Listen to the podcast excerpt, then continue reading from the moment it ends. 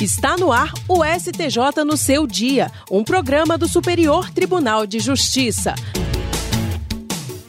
Olá, uma excelente tarde para você que está sintonizando a Rádio Justiça com a gente em 104,7 FM. Mas que saudade de fazer essa pergunta, hein? E aí, tudo bem com você? Eu espero que sim, viu? Eu sou Fátima Uchoa. Hoje, sexta-feira, 5 de fevereiro de 2021, o STJ no seu dia está no ar, sendo o primeiro programa inédito de 2021 depois desse longo tempo aí, né, gente? Ainda estamos em meio à pandemia da Covid-19, como todos nós sabemos, mas estamos tomando todas as medidas de segurança sanitária recomendadas. E você pode enviar sugestões de temas para o nosso programa STJ no seu dia pelo WhatsApp. O número é, anote aí, 61 99847 4930. O tema da nossa entrevista de hoje é técnicas de mediação e conciliação para solução de conflitos. Já já a gente vai bater um papo com um especialista nesse assunto. Semana no STJ. Antes dessa nossa entrevista, a gente traz para você os destaques da semana. Na segunda-feira, 1 de fevereiro, a Corte Especial do Superior Tribunal de Justiça abriu o ano judiciário com uma sessão por videoconferência. A repórter Damares Bulbans acompanhou essa sessão. Composta pelos 15 ministros mais antigos, a sessão da Corte Especial dessa segunda-feira, dia 1 de fevereiro, marcou a abertura do ano judiciário no Superior Tribunal de Justiça. Os presidente vice-presidente da Corte, ministros Humberto Martins e Jorge Mussi, e o ministro Luiz Felipe Salomão participaram da sessão presencialmente, os demais de forma virtual. Ao dar boas-vindas aos ministros, o presidente da Corte, ministro Humberto Martins, aproveitou para agradecer a todos do STJ pelo trabalho realizado no plantão judiciário, de 19 de dezembro de 2020 a 31 de janeiro de 2021, quando o presidente e o vice-presidente do tribunal, ministro Jorge Mussi, proferiram 9 mil decisões, um aumento de 12,5% na comparação quanto à quantidade analisada no último plantão, de 8.002 decisões. O nosso tribunal tem se destacado como um dos mais produtivos do mundo e avança com eficiência, com celeridade, com qualidade, com produtividade, mas, sobretudo, com muito bom senso e muita responsabilidade em favor de um judiciário viável e cada vez mais acreditado pela população brasileira. O Procurador-Geral da República, Augusto Aras, também acompanhou a sessão virtual e falou sobre o papel do Ministério Público e a importância do STJ na retomada pós-pandemia. O alvo do Ministério Público é dar resolutividade a esse grave problema de saúde pública. Por isso, o imperativo de sermos realistas também é o imperativo de sermos realistas esperançosos esperançosos na superação da crise sanitária, esperançosos que todos nós que integramos o sistema de justiça brasileiro estejamos prontos e dispostos a contribuir para mitigar a dor do povo que hoje enfrenta a Covid-19. O ministro Humberto Martins afirmou que, além dos números de produtividade, a Corte vai empenhar esforços para garantir voz a todos que se relacionam com a instituição. Seguiremos enfrentando temas polêmicos, complexos e de grande impacto político, social, econômico e cultural. Nós somos a Corte infraconstitucional, mas sempre manteremos o compromisso de uma prestação jurisdicional célere efetiva, de qualidade e produtiva. Este ano, a Corte Especial do STJ ganhou um novo membro. O ministro Paulo de Tarso Sanseverino passou a integrar permanentemente a Corte Especial, com a aposentadoria do ministro Napoleão Nunes Maia Filho no final do ano passado. Semana no STJ. Quanto aos julgamentos desta semana, a Corte Especial do STJ prorrogou por um ano o afastamento de quatro desembargadores e dois juízes do Tribunal de Justiça da Bahia, investigados no âmbito da Operação Faroeste, que apura esquema de venda de decisões judiciais para favorecer grilagem de terras no oeste baiano. Repórter Jéssica Castro. Até fevereiro de 2022, continuam afastados os desembargadores Gesivaldo Nascimento Brito, José Olegário Monção Caldas e Maria da Graça Osório Pimentel Leal, e os juízes Sérgio Humberto de Quadro Sampaio e Marivalda Almeida Moutinho.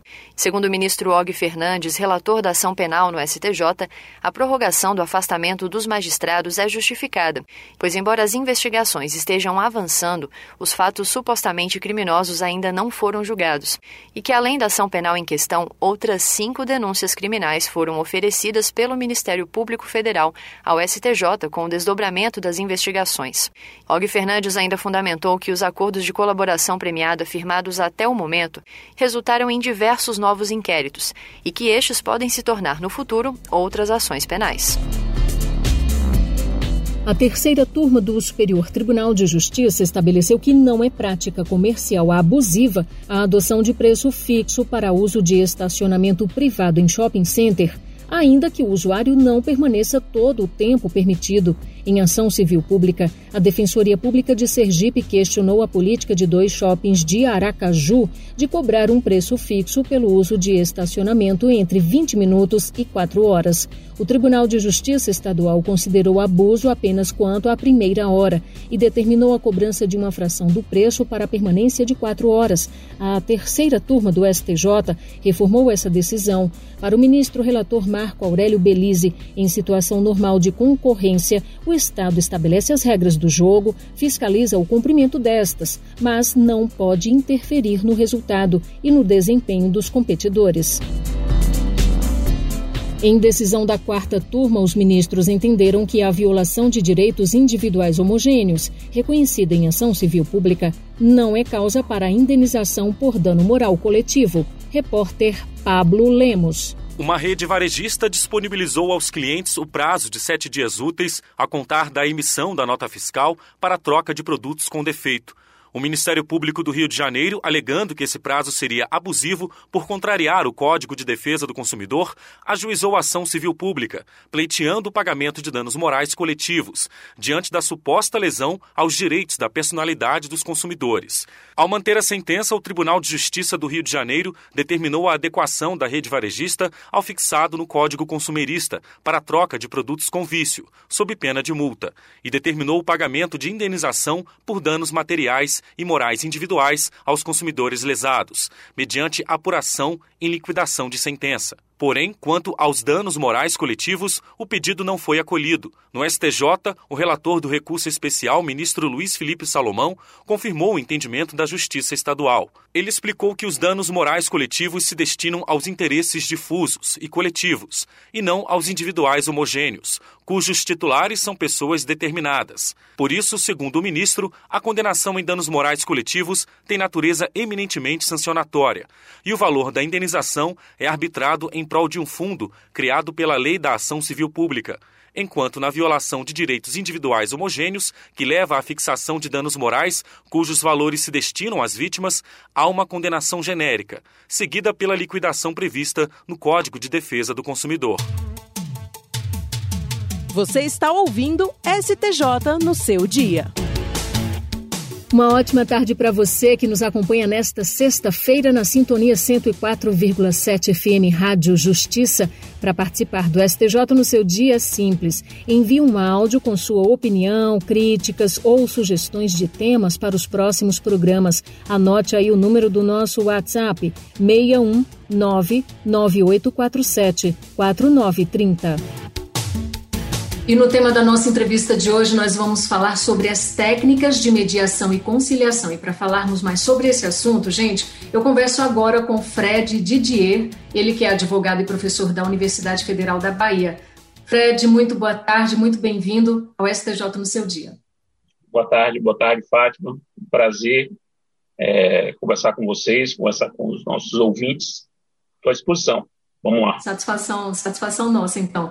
Fred, para situarmos ah, melhor o nosso ouvinte, né, eu gostaria que você explicasse o que são essas técnicas, né, mediação e conciliação, e quais seriam as principais diferenças entre essas duas técnicas. Veja, a gente, pelo menos a minha geração e a geração que veio um pouco depois da minha, é, foi educada a pensar que os problemas jurídicos são resolvidos pelo judiciário, o judiciário é chamado e vai resolver os problemas. Então, um terceiro, que é o juiz, é chamado e resolve o problema de duas pessoas. Essa é, é, é, é o que está no imaginário nosso de como os problemas devem ser resolvidos. Só que os problemas podem ser resolvidos também por um consenso, o consenso das pessoas envolvidas. Esse consenso ele pode ser alcançado é, por meio de negociação feita diretamente entre os litigantes. Então, os litigantes de parte a parte ficam negociando, trocando propostas, etc., e chegam ao consenso. É, a gente pode chamar isso de negociação direta, ou consenso, resultado de uma negociação direta dos envolvidos. E é a forma em que a maior parte dos conflitos humanos é resolvida. A maior parte dos nossos problemas é resolvida consensualmente dessa maneira. Duas pessoas conversam e resolvem. Só que há uma possibilidade, é, sobretudo quando o diálogo entre os conflitantes não está muito fácil, não está fluindo bem, de nós trazermos uma terceira pessoa, tanto alguém que não é o conflitante, uma terceira pessoa para ajudar a que o diálogo flua. Essa terceira pessoa vai ser um facilitador é, da obtenção do acordo. Essa terceira pessoa, ela não vai decidir o caso como é o como o juiz decide. Então não é uma terceira pessoa que vem para dizer quem tem razão. É uma terceira pessoa que vem para conduzir, para conduzir é, duas ou três ou quatro pessoas a, a uma solução consensual. Pois bem, essa terceira pessoa, ela é, ela tem, ela é dotada de técnicas, técnicas é, que estimulam ou que facilitam o diálogo e, portanto, facilitam que o acordo chegue. Duas dessas técnicas são as técnicas da mediação e as técnicas da conciliação. Então, o primeiro ponto comum aqui é que tanto o mediador quanto o conciliador, os dois são terceiros que, que entram em determinados conflitos para ajudar, para contribuir para facilitar o diálogo dos conflitantes, de modo que eles possam chegar a uma solução consensual. A diferença entre os dois é a diferença de técnica. técnica. O mediador se vale de técnicas menos. É, ele se intromete menos. Ele é mais um, um, um, uma espécie de articulação do diálogo e ele libera mais as partes para que construam suas próprias soluções. Então, é um tipo de, de, de participação menos invasiva, menos é, propositiva e mais de facilitação, é mais amena. O conciliador, ele, ele se vale de uma técnica mais intromissiva, então ele, ele, ele propõe acordos, ele traz sugestões, ele participa mais. Perceba que a diferença é só de técnica, embora a gente use os nomes, mediador, conciliador, mas a diferença é só de técnica. Mas Esse... esses mediadores e conciliadores, eles precisam ter alguma formação, então, para atuarem né, diante desses, dessas tentativas de resolução de conflitos? Veja, eles não precisam ser formados em direito.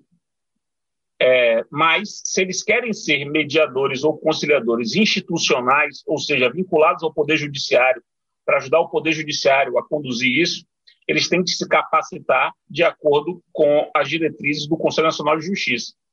Mediadores e conciliadores extrajudiciais que façam seus trabalhos sem estar vinculados ao Poder Judiciário, eles vão, eles vão operar no mercado, então eles vão ser procurados a depender das suas qualidades, né, dos seus estudos. Mas não precisa de uma formação específica em direito, é, por exemplo.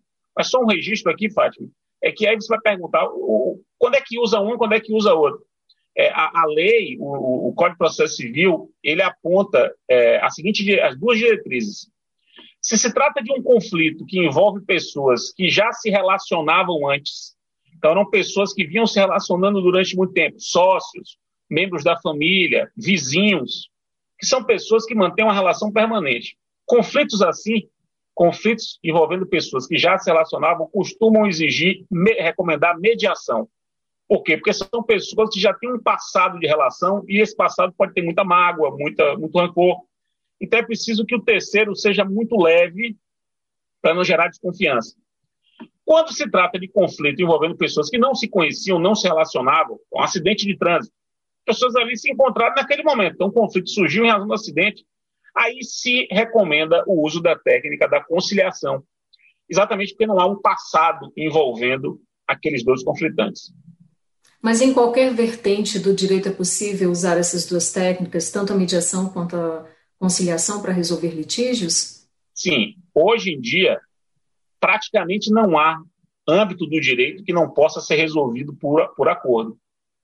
É, eu, não consigo, eu não conseguiria nem lhe dar um exemplo de um âmbito do direito que não resolve por acordo. Porque pense, no âmbito do processo penal, você tem possibilidade de acordo.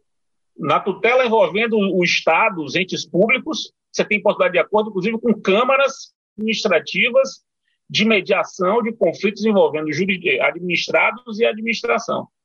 Família é praticamente pautada nisso. Até de, de, no âmbito tributário, veja que hoje você tem uma lei sobre de transação tributária.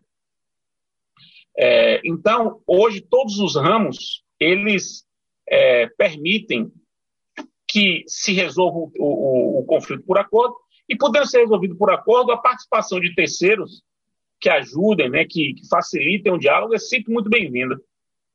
E quem seriam os responsáveis por indicar esses terceiros, tanto o conciliador quanto o mediador? Há duas possibilidades, né? O, o mediador, o conciliador podem ser escolhidos pelas partes, e muitos, muita gente faz isso, já faz um contrato, por exemplo, e no contrato diz, se a gente for brigar, se tiver um problema, já fica previamente indicado o mediador, o conciliador tal, escolhido por ambas as partes. Então pode haver uma escolha consensual.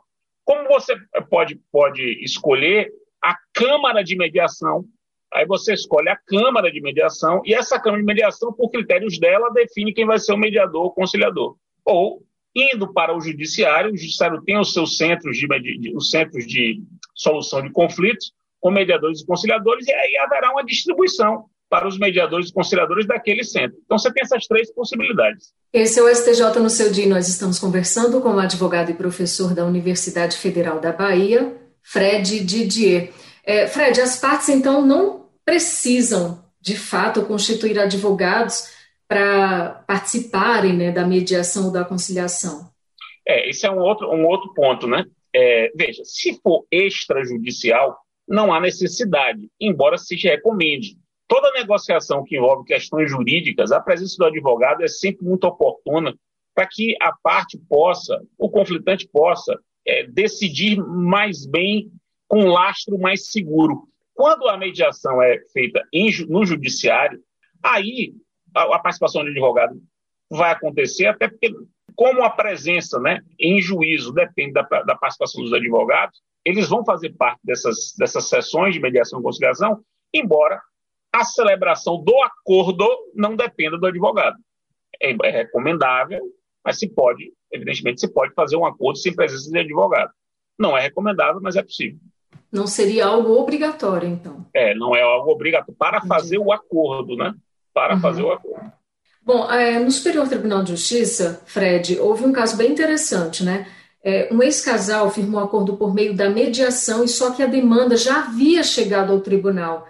E, como resultados, foram encerradas aí várias ações civis e de família em diferentes instâncias judiciais, incluindo o recurso especial, como eu falei, que chegou ao STJ. Isso significa que, de um modo geral, a mediação, a conciliação, elas podem ser adotadas mesmo que o processo já tenha sido judicializado, ou seja, já tenha chegado ao judiciário? Sim. A solução consensual e, portanto, a solução por meio de profissionais como mediador e conciliador ela pode se dar durante um processo e pode se dar em qualquer fase na pendência do processo. Então, que o Código de Processo Civil ele tem expressa previsão de mediação e conciliação incidental. Expressa previsão. Será uma mediação e conciliação feita na pendência de um processo. E a possibilidade disso acontecer em nível de, de STJ e de Supremo também é plenamente possível, porque é porque a qualquer tempo pode o, o órgão julgador promover é, mecanismos de solução consensual.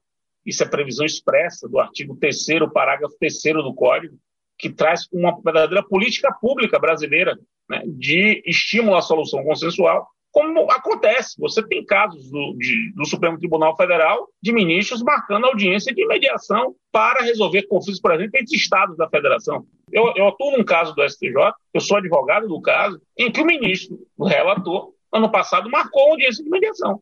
Eu, esse é um caso, eu sou advogado do caso, então eu posso dar um testemunho como sujeito participante disso aí tudo. Nesse caso, inclusive, sobre o qual eu falei, que chegou ao STJ, foi o ministro Paulo de Tarso Sanseverino, ele relator, ele indicou a mediação para esse casal e aí agilizou a tramitação processual, a resolução desse conflito, enfim. Não, não me surpreende, né? Vindo do ministro Paulo de Tarso São Severino, isso não me surpreende, porque ele é um civilista, um, um civilista, um conhecedor, é, é juiz de carreira, então lidou muito com casos de família, tem essa sensibilidade não me surpreende essa, essa postura dele. Inclusive, né, Fred, na situação atual é, com a qual a gente está tendo aí que lidar com essa situação pandêmica e em que o mundo parou, interessante pensarmos nessas duas técnicas como é, alavancas né, para acelerar de forma sóbria, sensata, responsável o litígio, né, a resolução de litígios. É bem interessante a gente pensar nessa ótica, assim, né, desafogar o judiciário e pensarmos em resolver, em agilizar as demandas judiciais, ou antes de chegarem ao judiciário, seriam adotadas essas duas técnicas, né?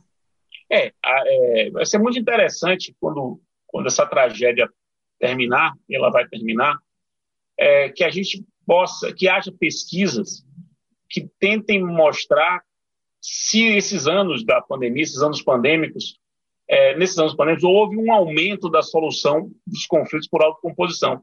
A minha impressão é de que houve, mas isso é uma intuição, de, de uma pesquisa mais com mais dados. Porque nesses momentos de crise, de tragédia, né, é, há duas características do ser humano que são aparentemente contraditórias, mas que, que elas, é, é, elas aparecem muito claramente. Uma é a, sobre, a sensação de sobrevivência, as pessoas se preocupam muito com isso e vão, até por uma questão egoísta, vão buscar a sua sobrevivência, vão tentar se proteger, mas, que é uma característica, né? E, e todo mundo, mas há também um outro elemento que é puramente humano, que é a necessidade de cooperar um com o outro. Essa é uma característica do, da, nossa, da nossa espécie, da nossa espécie animal, o Homo sapiens. É, é a característica de ter de cooperar um com o outro para poder, poder resolver nossos problemas. E é o que a gente está vendo, né? É, no fim das contas, tem, tem mais coisa boa acontecendo de, de, de iniciativas, de cooperação, de ajuda, é, do que coisas ruins. É, que as coisas ruins acabam sendo mais, mais divulgadas, mas tem muita iniciativa de, de cooperação de, para a solução desses problemas. E isso tem tudo a ver com mediação e conciliação, né? Porque é você trazer os conflitantes para eles cooperarem para resolver aquele problema que é comum a eles. Esse é o STJ no seu dia, nós estamos aí é, conversando com o advogado e professor da Universidade Federal da Bahia, Fred Didi. A gente fala sobre mediação e conciliação. Fred, é, como é que é formalizado, então, o acordo nessas duas hipóteses, com essas duas técnicas? É necessário o crivo do judiciário, enfim? Veja, não há necessidade de, de o juiz homologar o acordo perceba que a gente faz os acordos e os acordos feitos fora da justiça não precisa levar para o judiciário homologar. Agora, pode homologar? Pode. As partes podem querer que o acordo seja homologado pelo juiz? Pode, pode querer. Qual é a vantagem? Se o acordo for homologado, ele vira uma decisão judicial. Então, ele vira um título executivo judicial. E qual seria, então, o passo a passo para quem está curioso, para quem tem interesse em experimentar, digamos assim, alguma dessas técnicas aí? A quem procurar? o primeiro passo a se fazer, o que, que tem que ser feito para se utilizar dessa da conciliação ou da mediação? É, a primeira coisa é, é entender do que se trata, né? É, você saber o que você está buscando. Essa conversa nossa aqui pode ser um, um estímulo para isso. Depois, procurar os profissionais do mercado que prestam esse serviço, ver se o profissional é especializado naquela área. Tem gente que é especializada em mediação de família, tem gente que é especializada em conciliação societária, outros com direito público. Tem, tem as especializações. Né? Buscar um profissional especializado na mediação de, daquele tipo de conflito, escolhê-lo e estabelecer regras muito claras do período de, de mediação e de conciliação. Eu sempre recomendo que quando você vai começar um procedimento de mediação, você vai, ah, eu vou, nós queremos resolver esse problema por acordo. Nós vamos nos valer de um terceiro para isso. Vamos escolher o terceiro tal. A partir daí, as partes estabeleçam regras Então, tempo de, de, de, discussão, se as partes, como é que fica o diálogo das partes com, os, com o mediador. Eu já fui contratado para ser mediador. Então, eu estabeleço logo as regras. Olha, aqui cada um vai ter duas horas comigo, eu vou ouvir separadamente cada um, depois eu vou apresentar, dar um, um tempo para cada um trazer alguns elementos de convencimento, depois eu coloco todo mundo junto. Você estabelece as regras do jogo logo de cara para, primeiro, organizar a conversa e evitar problemas depois. Diante dessa sua experiência, diante de tudo que a gente vem conversando até agora, Fred, como você já foi mediador também, né, como acabou de relatar, o que que você considera que ainda é barreira para que todos nós encaremos a mediação e a conciliação como realmente mecanismos efetivos e eficazes para a resolução de conflitos? Fátima, sua pergunta é uma pergunta muito profunda. É, eu não sei se você, ao perguntar, perguntou de modo a que eu encarasse a sua pergunta de modo profundo. Eu, eu tenho uma resposta muito profunda sobre isso. Eu acho que o grande obstáculo, Fátima, é o seguinte: a verdade é que não há na educação brasileira, que vai da educação infantil até o nível de doutorado, não há uma premissa de sermos educados para a paz. Nós somos educados para a guerra. Nós somos educados para o conflito. Nós somos educados para a briga. É o pai que diz: não deixe, se ele lhe perturbe, dê um murro, não fique, não, não volte para casa com essa provocação, faça contra-bullying. Se ele faz um bullying, você faça um contra-bullying, reclame, devolva um murro é a violência psicológica, é a violência do cancelamento, é a incapacidade de perdoar, é a incapacidade de tentar superar o erro. Ou seja, o que está por detrás disso tudo é uma absoluta ausência da cultura da paz. E vai aqui uma homenagem ao professor Kazu Watanabe, que é um professor da USP, aposentado, grande responsável por esse movimento todo. Eu só estou aqui conversando sobre isso com você, porque o professor Cazu vem falando sobre isso. Ele foi responsável pela Resolução 125 de 2010 do CNJ, que trouxe a Política Nacional de Solução Consensual dos Conflitos. E ele tem um texto, que é um texto emblemático, um dos mais importantes textos produzidos por um doutrinador brasileiro, que ele fala da necessidade de nós sairmos de uma cultura da sentença, a cultura de, da briga e de que um terceiro vai ter que resolver nosso conflito, para a cultura da paz em que a gente possa buscar a solução pacificamente e consensualmente dos nossos problemas. Então, para mim, esse é o grande obstáculo. E é, para mim, o maior desafio, e como pai que sou, de três filhos de, de idades muito diferentes, portanto, passei por várias gerações aí, de tentar fazer com que meus filhos sejam educados, ou tentar educá-los para a paz. Não é fácil. Tudo conspira contra, mas eu continuo tentando. A gente encerra a nossa entrevista com essa grande reflexão que você nos trouxe. Fred Didier, advogado e professor da Universidade Federal da Bahia, muitíssimo obrigada pela entrevista. Muito obrigado a todos vocês. STJ no seu dia, um programa do Superior Tribunal de Justiça. E a gente fica por aqui com o STJ no seu dia, o primeiro programa inédito de 2021, mas outros virão. Sexta-feira que vem a gente tem um encontro marcado às duas e meia da tarde aqui na sintonia 104,7 FM Rádio Justiça. O programa STJ no seu dia tem produção de Janaína Figueiredo, trabalhos técnicos de Júlio César, direção de Daniele Lombardi e coordenação geral de Eduardo Moura. Até sexta-feira que vem, às duas e meia da tarde, a gente se encontra. STJ no seu dia, um programa do Superior Tribunal de Justiça.